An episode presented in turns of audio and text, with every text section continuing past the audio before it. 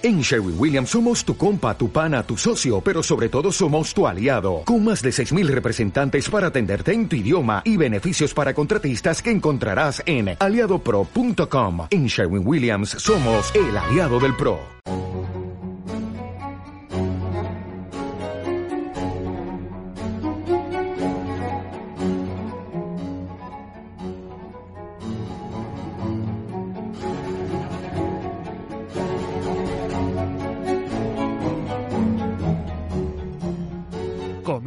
El Café de la Lluvia con Javier Fernández.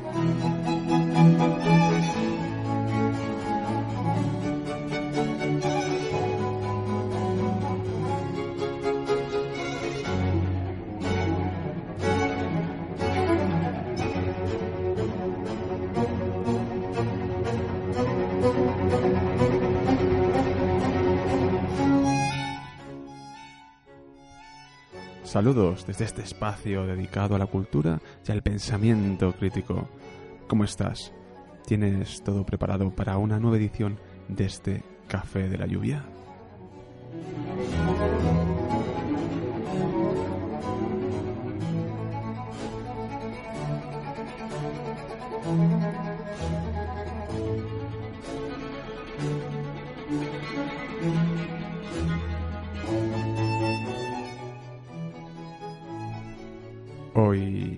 Preparado un especial sobre la Feria del Libro de Madrid. Hablamos con el director de la misma, Manuel Gil.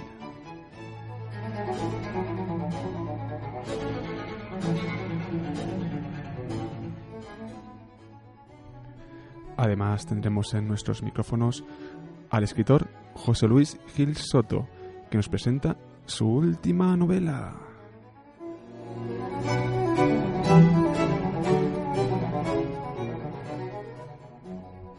Pero es que hay mucho más.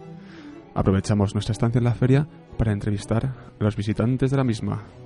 ¿Qué esperaban de ella? ¿Qué se han comprado? ¿Qué quieren comprarse? Y nos detenemos especialmente en una fila que esperaba la firma del grande Francisco Ibáñez, padre de Mortadelo y Filemón.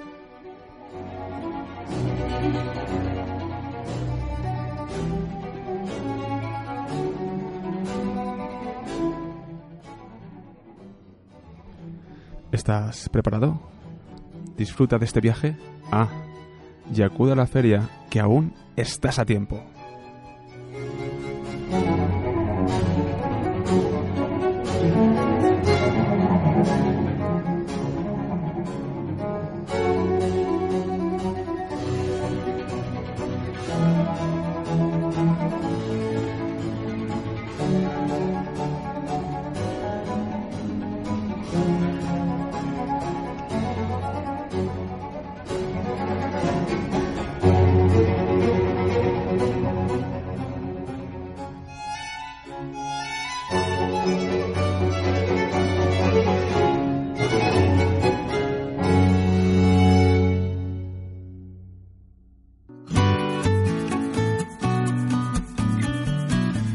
¿Te identificas con lo que hacemos? ¿Piensas que la cultura puede ser una herramienta de transformación social? Si consideras que un medio de reflexión cultural como el Café de la Lluvia es necesario, puedes formar parte de él apoyando el proyecto haciéndote mecenas cultural. ¿Cómo puedes hacerlo? Muy fácil. Adéntrate en nuestra web y elige uno de los tipos de suscripciones que hemos preparado para ti. Podrás acceder a contenidos exclusivos y muchas sorpresas más.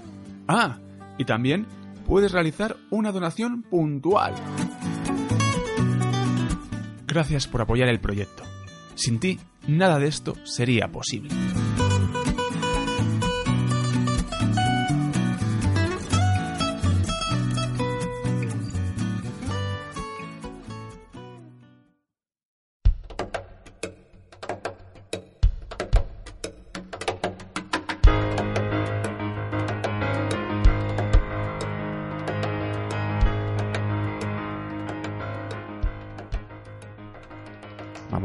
Las noticias culturales, como siempre, de mano de Aroa Velasco. Hola Aroa, ¿cómo estás? Hola, ¿qué tal? Muy bien. esperando esta oleada de noticias que nos traes selección de cuatro noticias a, a la semana que te tiene que costar, ¿no? Porque hay tantas. Bueno, realmente tengo una ayuda de vez en cuando, que Ah. son los laberintos del arte, que me mandan alguna noticia así que encuentran curiosa. Así que gracias a ellos, pues bueno, encuentro cosas curiosas, no solo ligadas al arte, ¿no? Sino ligadas a cualquier tema y les agradezco mucho su aportación. Nuestro agradecimiento a Manuel y Alegra de los laberintos del arte desde este café de la lluvia, como no podía ser de otra manera. Vamos con la primera de ellas, de las noticias, que además está ligada al mundo del arte. Y Twitter ha sido una herramienta que ha tenido mucho que ver con esta noticia. Cuéntanos. Mucho que ver, sí, sí. Pues el, el ilustrador Luis Pastor descubrió hace unos días en el Museo Lázaro Galdiano un retrato del escultor francés Auguste Rodin y que se exponía etiquetado erróneamente como una imagen del rey Leopoldo II de Bélgica. Mm, Bueno, pues Luis Pastor, cuando fue al Museo Lázaro Galdiano aquí en Madrid, pues lo vio y expuso sus, duda- sus dudas en, en Twitter, ¿no? En esta red social, argumentando su teoría con imágenes y destacando aspectos como el color de ojos. Aspectos que, bueno, que nosotros no nos fijamos y vemos ahí eh, el retrato y, bueno, pues si pone Leopoldo II de Bélgica, pues suponemos que será él, ¿no? Pero parece ser que Luis Pastor se dio cuenta de que no era, ¿no? Después de estudiar el caso eh, por parte del Museo Lázaro Galdiano, pues eh, parece ser que el perfil de Twitter oficial de este museo escribió un tuit en donde confirmaba, confirmaba perdón, que efectivamente la miniatura es un, re- es un retrato de Rodin. Y así lo han manifestado también el Museo Rodin de, de París. O sea que Qué bueno. Luis Pastor eh, tenía razón y gracias a Twitter y su estudio comparatorio, pues eh, ha resuelto un, un error ¿no? que había en, en esta catalogación. Qué bueno. La verdad es que fíjate. Ha sido muy seguido también en Twitter, con mucha interacción, Claro. obviamente, ¿no? Porque era como, no sé, algo curioso, ¿no? Pues una excelente noticia, como también se pueden aplicar este tipo de herramientas para, para ello. La siguiente, seguimos con el arte. Estamos Seguimos muy, con arte, sí. muy artísticos. Sorolla, un Sorolla nunca expuesto. Sí, eh, se llama Chico con sombrero, Javea, que es de Joaquín Sorolla y que se expondrá por primera vez tras medio siglo, porque que ya es bastante, ¿no? Que, que no, no lo vemos, en una colección privada durante el tercer salón de, no sé muy bien cómo se lee esto, Du Conessé de Madrid. Es, mm, realmente es una feria de arte, ¿no? Que combina antigüedades y, y arte contemporáneo. Este cuadro, que fue pintado en 1905, nunca ha formado parte de ninguna exposición. No está en el Museo Sorolla tampoco aquí de Madrid, por ejemplo, ni, ni ninguna otra de las grandes salas eh, exposito- expositoras. Y, de hecho, desde 1968 ha permanecido en manos privadas. Fue subastada a finales de 2018 en Londres, que son como las últimas noticias que tenemos de él, Sí. pero ya está. Y realmente es un cuadro más, ¿no? Pero no sería un cuadro más si tenemos en cuenta que eh, este cuadro fue pintado durante una época mm, muy buena de- del autor, una época muy prolífica de, de muy, mucha calidad, Sorolla. ¿no? De Sorolla. Entonces, claro, mm, pues hay que verlo, ¿no? No, desde Esa luego. necesidad que, que tiene eh, pues la gente de, de contemplarlo y disfrutarlo, pues no Desde estaría luego. mal. Desde luego. Pues ahí queda esta segunda noticia. Y como digo, no nos despegamos mucho del arte. Es verdad, Esta, esta tercera eh, es muy buena.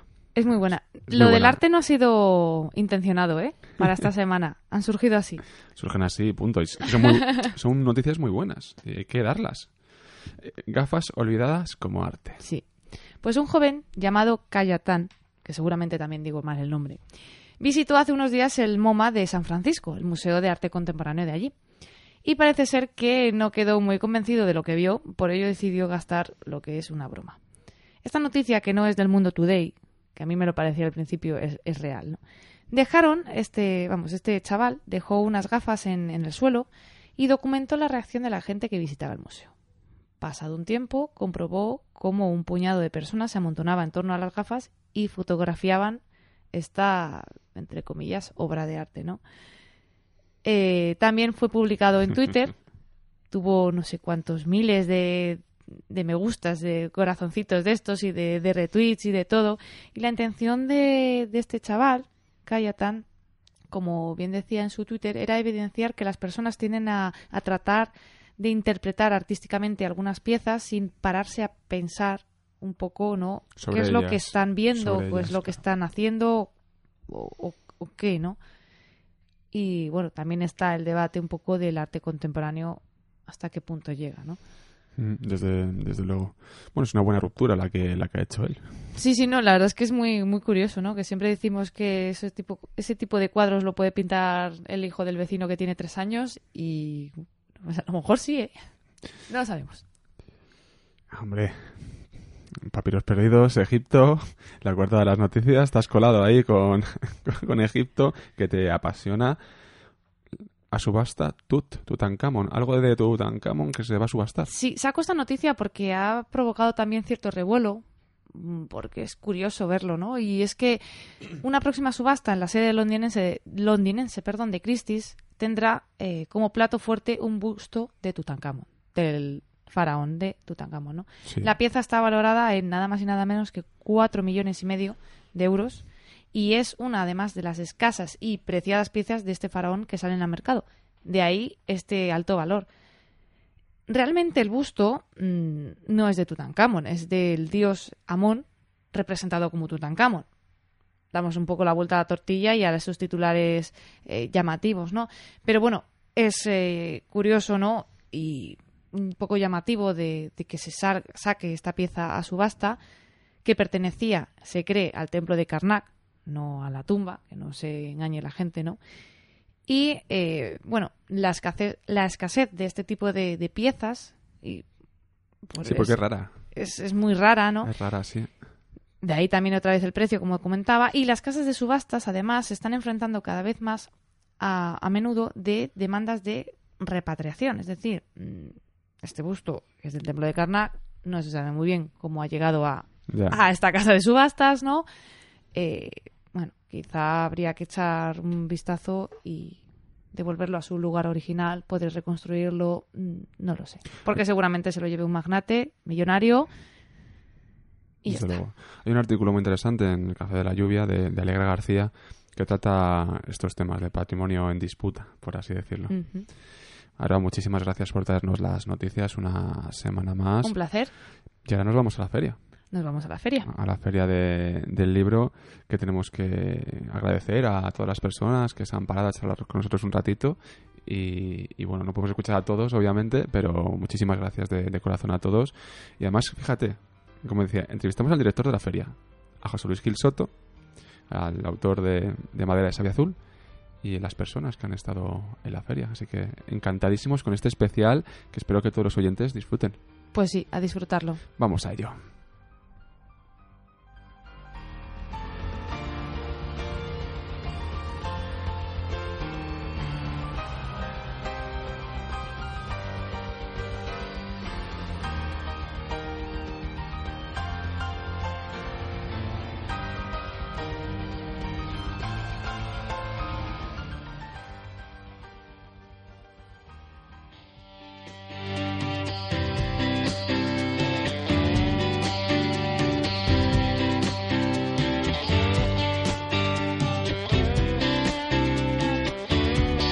Escucha nuestros podcasts en iVoox, iTunes y Spotify.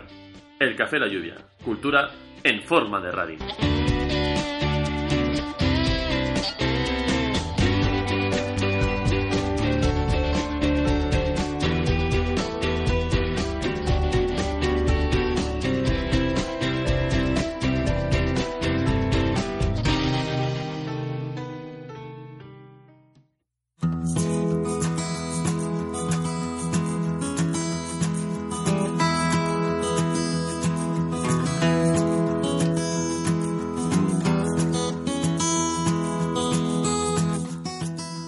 Comenzamos nuestro viaje por la Feria del Libro de Madrid hablando con el director de la misma, Manuel Gil.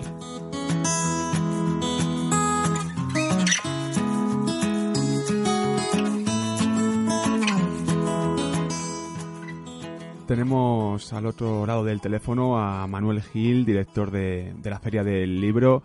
Muy buenas tardes, Manuel. Hola, muy buenas tardes. En primer lugar, queríamos preguntarle por esta valoración que se puede hacer ya. Estamos en el Ecuador de la feria. ¿Cómo valora usted eh, esta semana? ¿Qué ha pasado? Bueno, pues evidentemente la valoración que hacemos es enormemente positiva, tanto a lo que es a nivel de, público, donde estamos incluso los fines de semana un poquito desbordados de público, como lo que es el, el movimiento comercial, que nos lleva a pensar que todas las expectativas que teníamos eh, preparadas y estudiadas eh, se pueden perfectamente cumplir, ¿no? Decir, ya le digo, de momento un balance enormemente positivo, ¿no? En la presentación de, de la feria usted destacó tres ejes. Una feria sostenible, feminista y también esos puentes, obviamente, con Iberoamérica. Eh, ¿Qué nos puede de estos tres ejes? Eh, ¿En qué se está consiguiendo? ¿Cómo se está ampliando? ¿no? Es decir, ¿por qué es más sostenible, más feminista y hay más lazos con Iberoamérica que en otras ediciones? ¿Qué se ha hecho?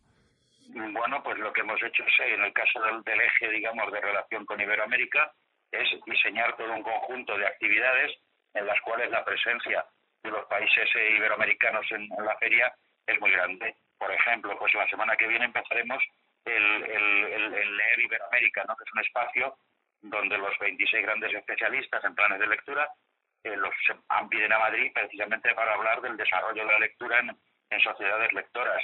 En el caso de las actividades, digamos, relacionadas con mujer, pues nos ocurre exactamente lo mismo. Hemos desarrollado todo un conjunto de actividades para hablar de temas de conciliación, de brecha salarial, de violencia de género, etcétera, ¿no?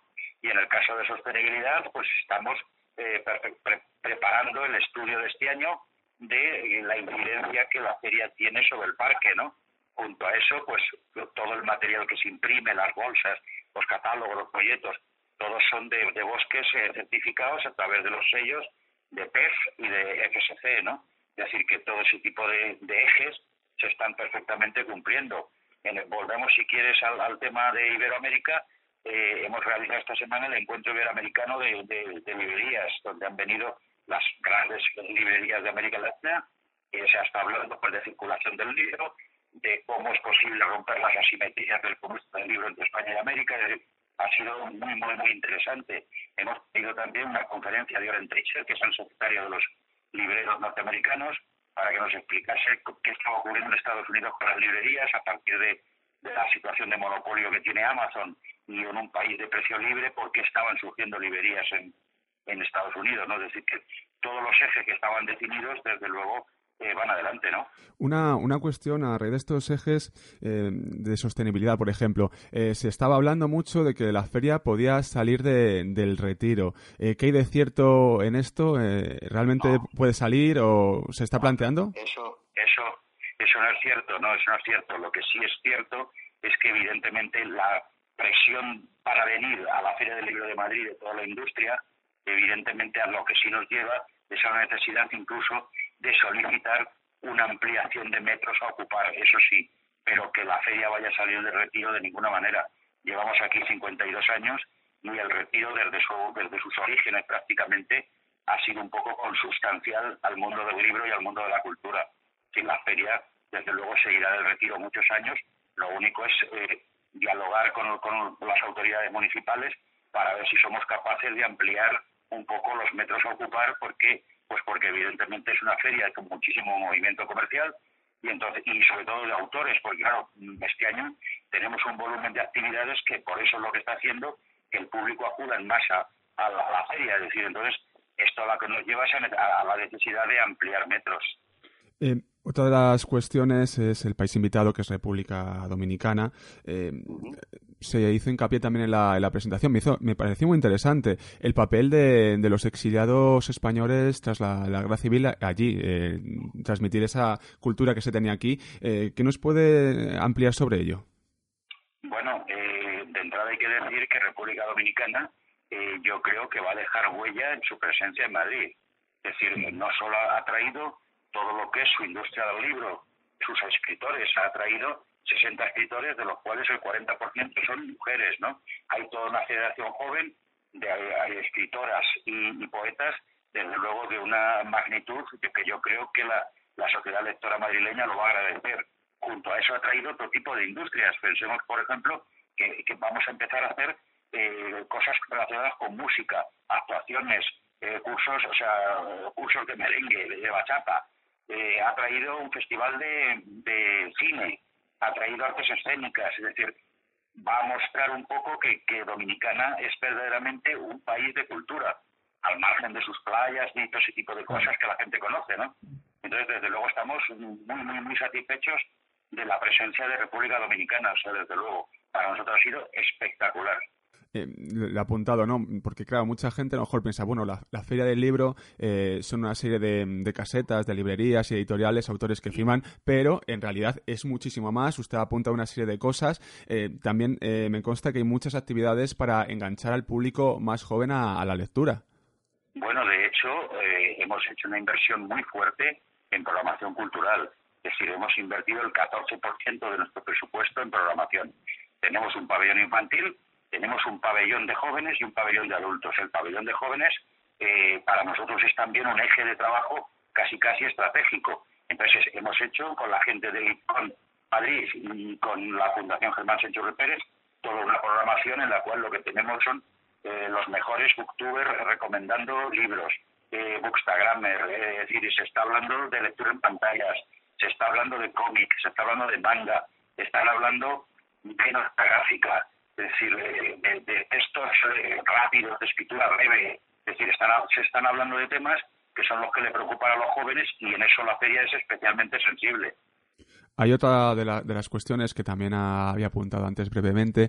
Eh, hablaba sobre Amazon, eh, ¿no? ese impacto dentro del sector de editorial. no sé cómo se puede poner ese contrapeso a una gran industria como, como esta u otras. ¿Se refiere a Amazon, por ejemplo? Sí, sí, claro. Sí. Bueno, yo creo que, en fin, en el caso de las de las librerías tienen una cosa fundamental que quizá no tenga Amazon, que es la relación, digamos, física con el cliente, ¿no? Entonces, desde ese punto de vista, la prescripción del librero, la conformación de un tejido de librerías lo más potente posible y lo más eh, económicamente saneado es un poco el reto en los próximos años, que era un poco lo que ha manifestado Oren Teicher en su conferencia, el secretario de la American Bookseller Association, iba en esa línea, es decir, hay un espacio para las librerías sin ninguna duda. Eh, que, eso no significa que evidentemente las librerías eh, no tengan problemas, pero desde luego mm, la idea es un poco reflotar todo el tejido librero.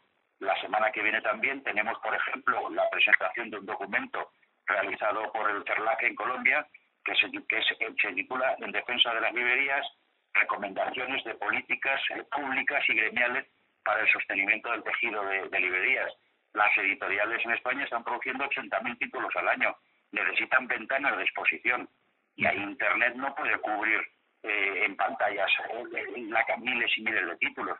Hacen falta librerías donde los libros se expongan y se vean. Y desde luego el librero mm, cumple un papel y un rol fundamental en lo que es toda la cadena de valor del libro. Además que las librerías es cierto que se están convirtiendo, convirtiendo en espacios también de dinamismo cultural más allá del libro expuesto, es decir, hacen presentaciones, hacen exposiciones, es un punto de encuentro. Sin ninguna duda, el, futuro de las librerías obviamente pasa por ser dinamizadores culturales en tus barrios, en tus comunidades. Es decir, eso no admite ninguna duda. Y... no solo ya el tema puramente de, vender un libro.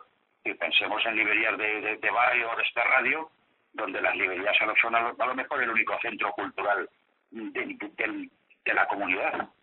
Desde, desde, luego. Y ya para terminar, en, en Sudamérica, en ciertos países, hay un sentimiento muy propio de, de las ferias que, se organizan allí. En, ¿no? Todo el mundo siente muy dentro su feria, su feria del libro. Eh, aquí en España, poco a poco, yo creo que se está consiguiendo. Pero ¿qué nos falta para que todos sintamos que la feria es muy nuestra? Bueno, yo, esa, esa es una frase que, que he escuchado mucho en, Iberoamérica, cuando oigo a la gente no hablar de, se hablan siempre de mi querida feria, ¿no? Mm. Aquí yo creo que desde luego pues, estamos un poco avanzando en esa línea en la medida en que este año pues posiblemente estaremos en un número de visitantes en torno a 2,4 millones de personas. Para, para la generación que visita la feria, no olvidemos que aquí vienen a la feria porque los traen, en el caso de los niños, lo traen sus padres, sus abuelos, entonces es un poco el, tema de empezar a hablar de que tenemos una extraordinaria feria y que tenemos que hablar bien de nuestra feria, tenemos que difundirla. Entonces se trata un poco de dar ese mensaje, ¿no? Es decir, tenemos una feria excelente y tenemos que hablar de nuestra feria con todo el mundo porque estamos ante una de las grandes ferias del mundo iberoamericano, por oferta editorial y por público. Manuel Gil, director de, la Feria del Libro, nuestros mejores deseos para esta feria, para lo que queda de semana y por allí nos veremos. Un saludo. Perfecto, un saludo, muchísimas gracias.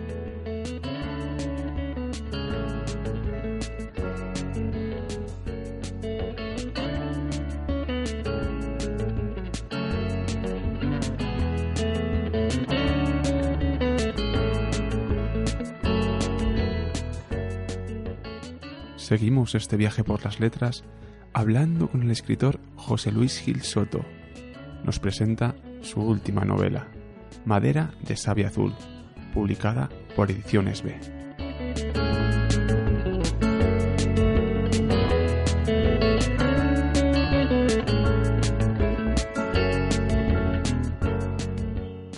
Buenos días, hoy el Café de la Lluvia se ha desplazado al retiro, estamos en plena Feria del Libro, sábado, una mañana bastante soleada, primaveral, y tenemos con nosotros a José Luis Gil Soto, que ha publicado Madera de Sabia Azul a través de Ediciones B. Hola José Luis, ¿cómo estás? Pues nada, muy bien, ilusionado y con muchas ganas de firmar hoy aquí en, el retiro, de conocer a, nuevos lectores o antiguos lectores y encontrarme con ellos. Madera de Sabia Azul ya lleva unos, unos meses ya recorriendo, digamos, todo el territorio, por así decirlo, porque tú mismo te has movido con el libro. Es un libro diferente a los que has escrito hasta ahora, te has dedicado a la novela histórica. ¿Cómo surge la idea y también de cambiar de estilo? ¿Cómo surge todo esto? Pues eh, lo primero fue la idea. Es decir, yo tenía una historia potente que quería, en principio, enmarcar en un contexto histórico. mi primer impulso fue seguir con la novela histórica, pero contar esta historia. Luego me di cuenta de que no tenía mucho sentido enmarcarlo en ningún contexto histórico, porque no encontraba ninguno que se adecuase completamente a lo que quería contar, y hice todo lo contrario, es decir, contar la historia que de por sí ya era suficientemente buena como para desvirtuarla forzando un poco la máquina y metiéndola en un contexto histórico. Así que hice todo lo contrario. Quise sacarla, deslocalizarla, descontextualizarla y contar la propia historia en un lugar indeterminado y en un tiempo indeterminado que podría asimilarse a la Edad Media. Claro, de todas maneras, este toque, efectivamente tocas la, Edad Media, y aquí te pregunto qué influencias literarias que han tocado, digamos, este contexto eh, has utilizado, te has basado, has bebido de ellas. Pues mira, yo creo que tengo un poco de todo. A mí me gusta mucho la novela del siglo XIX en cuanto a la forma de estructurar una novela, pero también me gusta la novela contemporánea y hay quien dice, y quizá tenga razón, que se parece un poco, eh, sería una mezcla entre los pilares de la tierra y olvidado Rey Gudú, salvando las distancias, pero sí, es eh, como una Edad Media, y es una historia así muy potente al estilo de los pilares de la tierra, pero también esa deslocalización eh, de Olvidado Regudú, sin ser fantástica. Olvidado Regudú tiene elementos fantásticos y, Madera de Sabio Azul no. Pero es cierto que quizá tenga influencia y cuando me lo dicen yo mismo reconozco que es cierto que son novelas que, que a mí me han gustado mucho tal como estaban estructuradas y como estaban escritas. Entonces podría ser por ahí, pero solo por darle una orientación al lector, no, no porque efectivamente sea una mezcla esas dos novelas, pero podría, podría serlo. ¿Has tenido tentaciones de darle algunos toques de fantasía? Visto el contexto que a veces invita mucho? Pues la verdad es que no. O sea, yo tenía una historia que era humana y como te digo, mi primer impulso fue enmarcarlo en un contexto histórico. Es decir, no, no quería hacer un libro de fantasía y no es un libro de fantasía. Eh, no hay más que seres humanos que viven una aventura más o menos penosa a unos, extraordinaria a otros, pero son seres humanos y, no hay elementos fantásticos y, no tuve esa tentación. La verdad es que no, no tenía ganas de escribir una novela fantástica y además no me veo capaz, creo. O sea, a mí me gusta contar historias cuanto más humanas mejor a la hora de, escribir, em, ¿cómo lo haces? El, oficio ¿no? del escritor, el artesano de, la, de, las palabras. Tú planteas la, idea en tu cabeza, te haces unos esquemas. ¿Cómo haces todo el proceso de, escribir esta novela? Pues mira, suele ocurrirme siempre lo mismo. Tengo muy claro el principio y el final de la novela. Y luego soy lo que algunos llaman escritor brújula, en el sentido de que los personajes van ganando fuerza o perdiéndola a medida que va desarrollándose la historia. Entonces, eh, no me hago un esquema eh, muy detallado. Eh, tengo lógicamente trazada en mi cabeza la historia y si acaso pues lógicamente tomas unas notas de cómo son tus personajes para no perder el norte. Pero, pero no soy excesivamente ordenado en eso y no soy excesivamente detallado en el caso de los esquemas. Lo que tengo la historia en la cabeza y eso me facilita escribir en cualquier momento, en cualquier lugar. Me pongo y yo ya sé por dónde iba la historia. Madera de Sabia Azul es un título con mucha intención. ¿Qué nos puedes contar, si puedes contarnos algo para que tampoco destripar lo que es la, novela que encierra el título, ¿no? ¿Qué, ¿Qué, nos puedes contar? Bueno, a ver, el título es una metáfora que se entiende eh, a medida que se, que se lee y se entiende completamente una vez que se ha terminado la, la novela. Pero bueno, lo de madera, lógicamente, tiene mucho que ver con, el, con uno de los protagonistas, que es un carpintero que evoluciona de carpintero de lo negro, que se llamaba antes, un carpintero, un artesano de la madera, a un constructor en madera, un carpintero de lo blanco. Eh, entonces este carpintero acaba aprendiendo a construir con, con madera y, de ahí el título de madera. ¿no? Y lo de Sabia Azul, pues es eh, eso, una mezcla, un juego de palabras que se entiende cuando se lee la novela. Hay todos los temas, pones un tablero sobre la mesa en, este, en este libro, se parte de un éxodo, digo que eso es el principio, se puede, se puede contar, ¿no? una ciudad que, eh, en fin, sufre un desastre y la gente se tiene que ir. Bien, es el tablero. Los personajes, ese éxodo, la, búsqueda de otro lugar, los, personajes, los perfiles de los mismos, eh, nos muestran el lado más humano, y desde el principio de la novela haces mucho hincapié como cuando no tienes nada, estamos despojados de todo, sale a lo mejor incluso a veces la parte más visceral nuestra. Sí, yo creo que al, ser humano en general, cuando lo sometes a ciertas condiciones, eh, saca de sí mismo, de dentro, eh, lo mejor y lo peor. Eh, depende del ser humano y depende de las circunstancias. A lo mejor alguien de quien se espera una actitud concreta resulta que saca de dentro toda, todo lo contrario. Se acaba sacando, pues a lo mejor, un, lado pésimo de su personalidad. Y en Madera Sabia Azul, sometidos los protagonistas a un éxodo difícil, a unas condiciones muy penosas, eh, después de, un, de una catástrofe, pues unos sacan lo mejor, otros sacan lo peor, o sacan lo mejor o lo peor en función de cada momento, pero sí es cierto que están sometidos a, un, a unas condiciones muy extremas. Así que yo creo que nos pasa a todos. Yo creo que a toda la humanidad le ha pasado siempre, además. Todas las civilizaciones, todos los reinos han sufrido en algún momento una catástrofe como esta y, de los, sus propios gobernantes, sus propios, el, propio pueblo, los vasallos, han sido capaces o no de afrontarlos con cierta entereza. Se nota también mucho en la, en la obra que las descripciones son muy detalladas, están muy trabajadas, mucho es el entorno natural y creo que eso también se nota en tu condición de profesional, ¿verdad? Sí, yo creo que sí, que al final tiene una doble vertiente. Yo soy, primero por, mm, por, formación profesional, soy ingeniero agrónomo, me gusta el campo, me gusta la naturaleza, y segundo porque provengo del mundo rural. Yo me he criado así, me he criado en, mezclado, muy mezclado con la naturaleza. Entonces los personajes, eh, como hacía Miguel Delive, pues yo creo que interactúan con la naturaleza y aprenden a medida que van creciendo. Y tiene tintes, pues, de eso, de quizá de Miguel Delibes también, ¿no? En el sentido de, de cómo interactúan los personajes con, con el entorno natural, el entorno medio ambiente. Vivimos en un, en un mundo muy acelerado, de muchas prisas. Eh, creo que ayer leí una noticia que se están acortando los libros para que la gente los mastique mejor. Aquí en Madera de Serie Azul es todo lo contrario, es un libro con una gran extensión, es un libro de, de, sentarte, de estar tranquilo y evadirte. Creo que este punto es muy importante en los tiempos que corren. ¿eh? Es un arma de doble filo.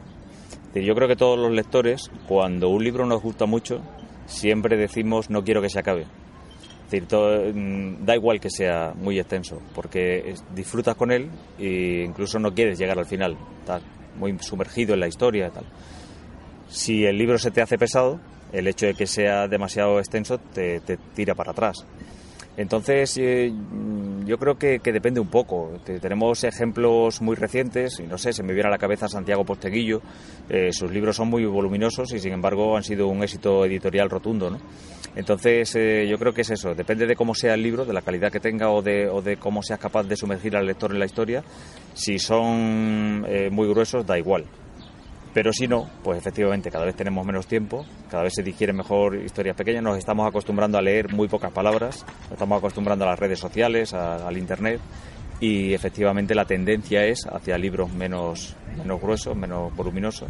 Y Madera de Sabia Azul no es un ejemplo, así que espero que, los lectores efectivamente sean de los primeros que he contado, es decir, que, que no quieran que termine la historia y que se recreen en esta en esta maravillosa aventura. La recepción de, la novela está siendo bastante buena, me lo comentabas antes fuera de, micrófono, y tú te has ido de gira a firmas por muchos sitios de, España. ¿no? Eh, ¿Cómo responde la gente entonces? ¿Dices que es buena? ¿La gente está animada? ¿Te escriben mensajes? La gente que lo va leyendo eh, tiene una opinión unánime.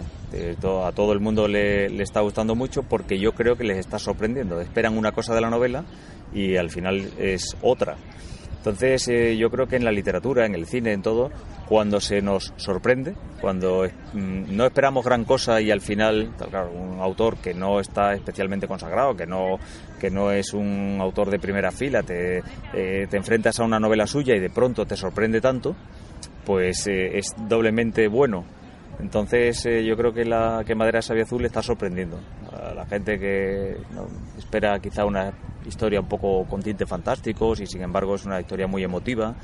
Eh, me escriben los lectores pues que quizás sueltan una lagrimilla al final de, del, libro y, me escriben pues con, muchas palabras de agradecimiento y demás para mí es muy gratificante y, me pone de manifiesto eso, es decir, que, el libro está siendo una gran sorpresa y a medida que se vaya conociendo mm, se va a extender más y más porque es, es de las típicas novelas que, en las que va a funcionar y está funcionando el boca a boca.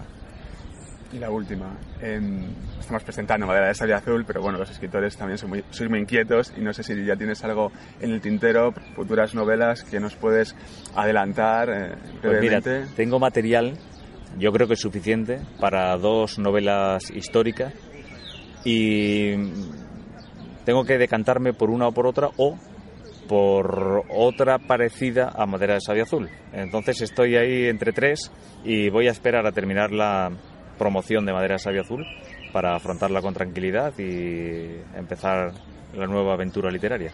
Muy bien, José Luis, pues muchas gracias por compartir este ratito con el Café de la Lluvia, Madera de Sabio Azul, José Luis Gil Soto, Ediciones B, y bueno, que vaya fenomenal con, con, este libro que está pinta muy bien. Gracias a ti, a vosotros, que la verdad es que siempre que vengo aquí me encuentro muy a gusto eh, esperemos vernos muchas, en muchas más ocasiones. Muchas gracias. Gracias a ti.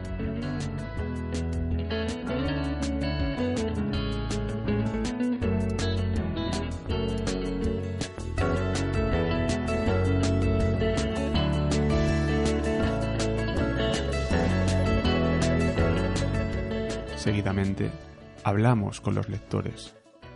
Nos cuentan lo que esperan de la feria, los libros que han adquirido y los que están buscando. Aquí tienes algunas de sus voces.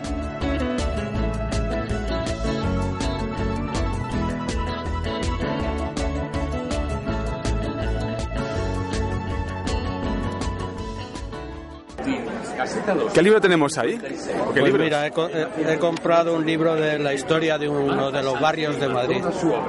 ¿Qué barrio es en concreto? Useras. Mm. ¿Espera, va a comprar algún libro más? ¿Tiene algo pensado? Cuéntenos.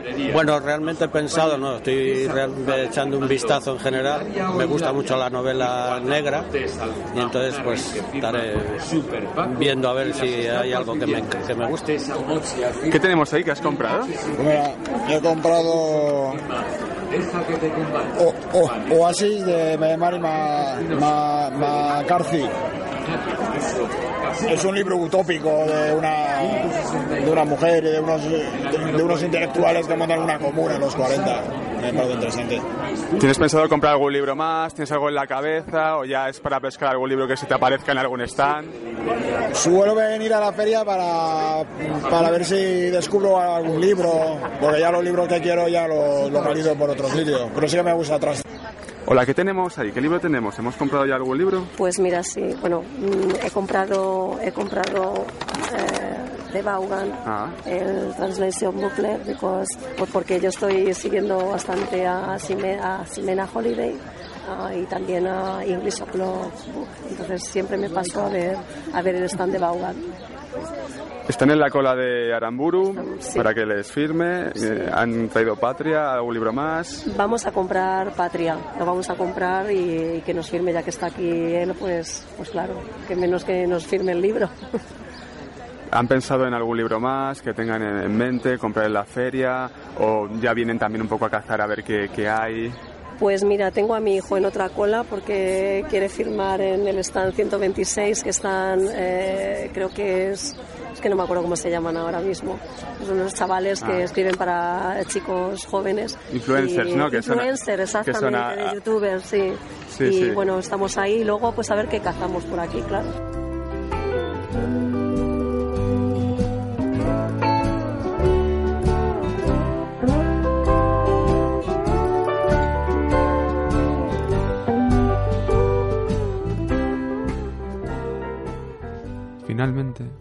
Nos dirigimos a la fila que espera la firma de Francisco Ibáñez, autor de Mortadelo y Filemón. Un homenaje a este genial autor que ha marcado a tantas generaciones. Así, le ponemos el punto y seguido a esta feria del libro, de la que puedes disfrutar hasta el próximo 16 de junio. ¡Feliz feria!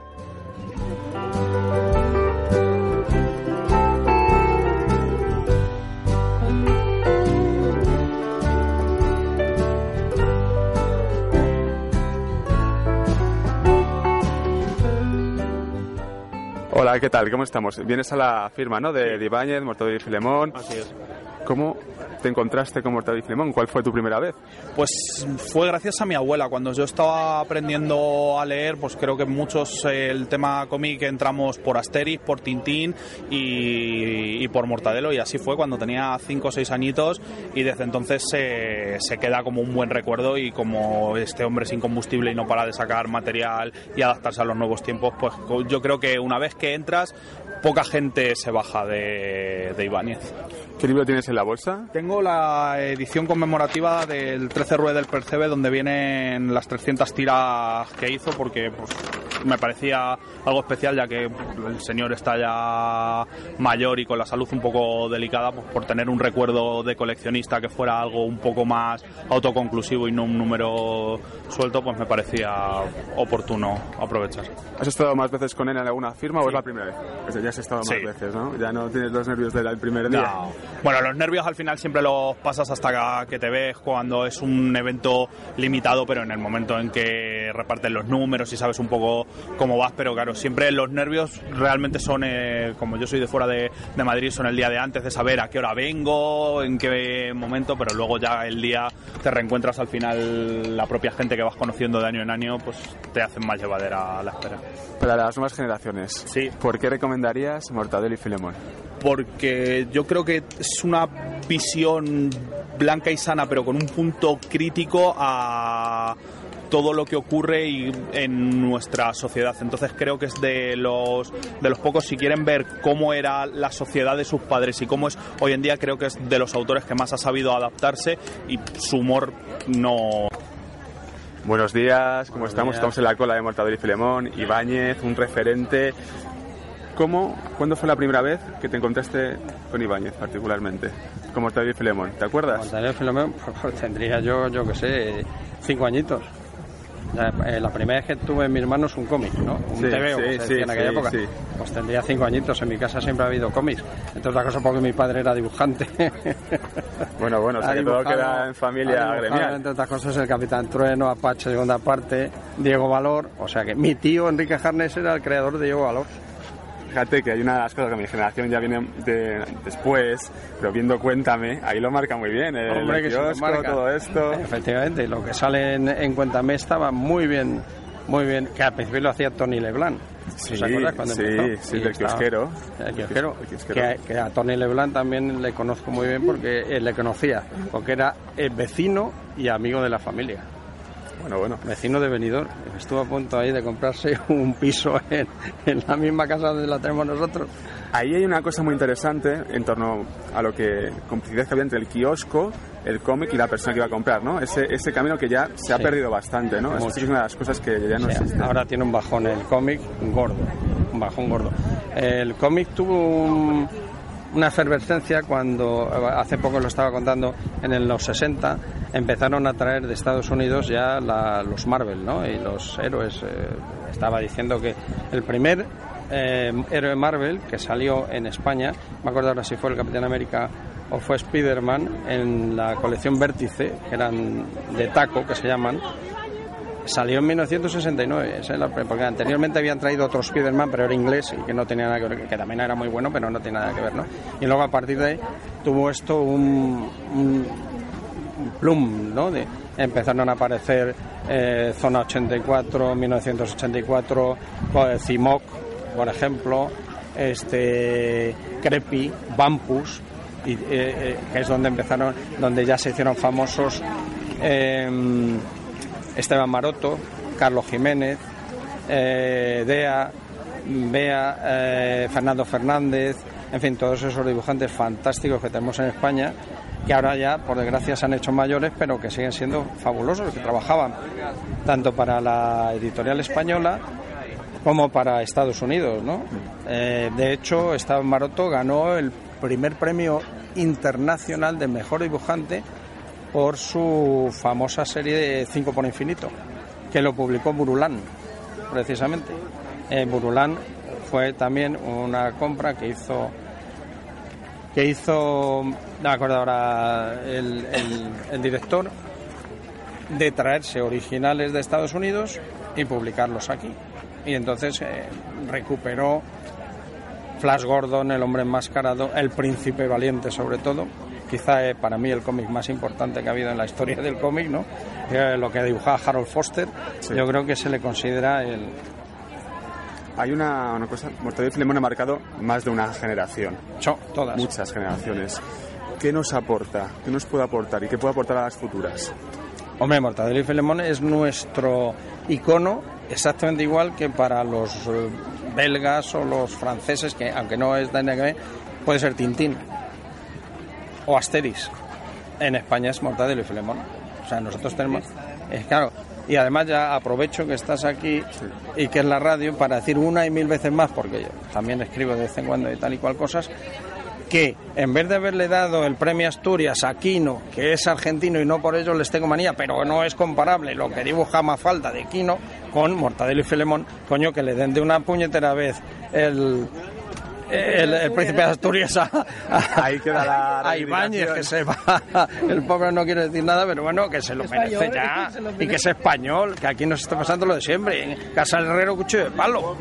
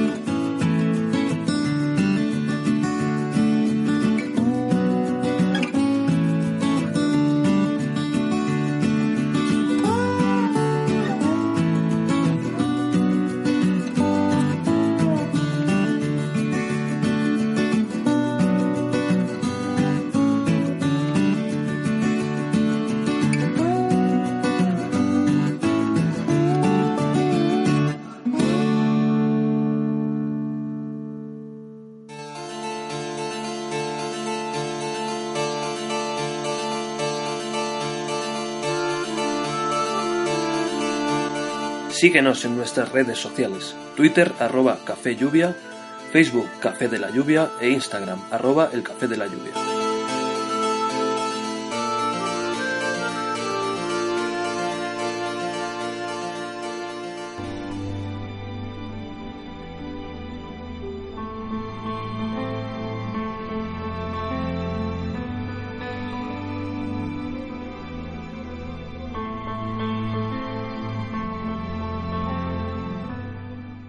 Poema de cierre. lanzando versos al aire. Llega el momento del poema de cierre. Llega el momento de Antonio Machado.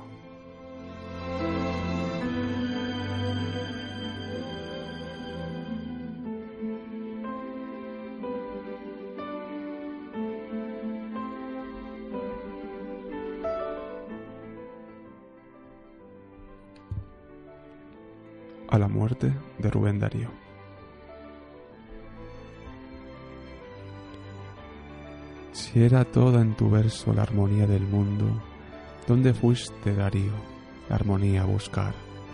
Jardinero de Esperia, señor de los mares, corazón asombrado de la música astral. Te ha llevado Dionisios de su mano al infierno y con las nuevas rosas triunfantes volverás. ¿Te han herido buscando la soñada Florida, la fuente de la eterna juventud, capitán? Que en esta lengua madre la clara historia quede. Corazones de todas las Españas, llorad. Rubén Darío ha muerto en sus tierras de oro. Esta nueva nos vino atravesando el mar. Pongamos españoles en un severo mármol su nombre, lauta y lira, y una inscripción no más. Nadie esta lira pulse si no es el mismo Apolo. Nadie esta flauta suene si no es el mismo pan.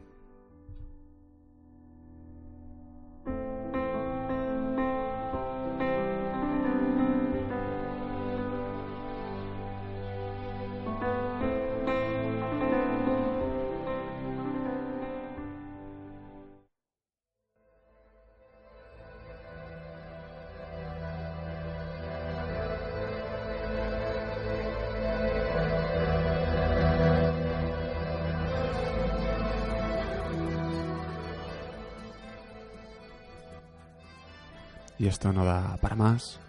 Muchas gracias por estar al otro lado escuchando este programa especial dedicado a la Feria del Libro. Espero que lo hayas disfrutado tanto como nosotros haciéndolo. Ya sabes, nos escuchamos en siete días aquí en tu casa en www.elcafedelayuvia.com. Un abrazo muy fuerte del que te habla Javier Fernández. Hasta la semana que viene.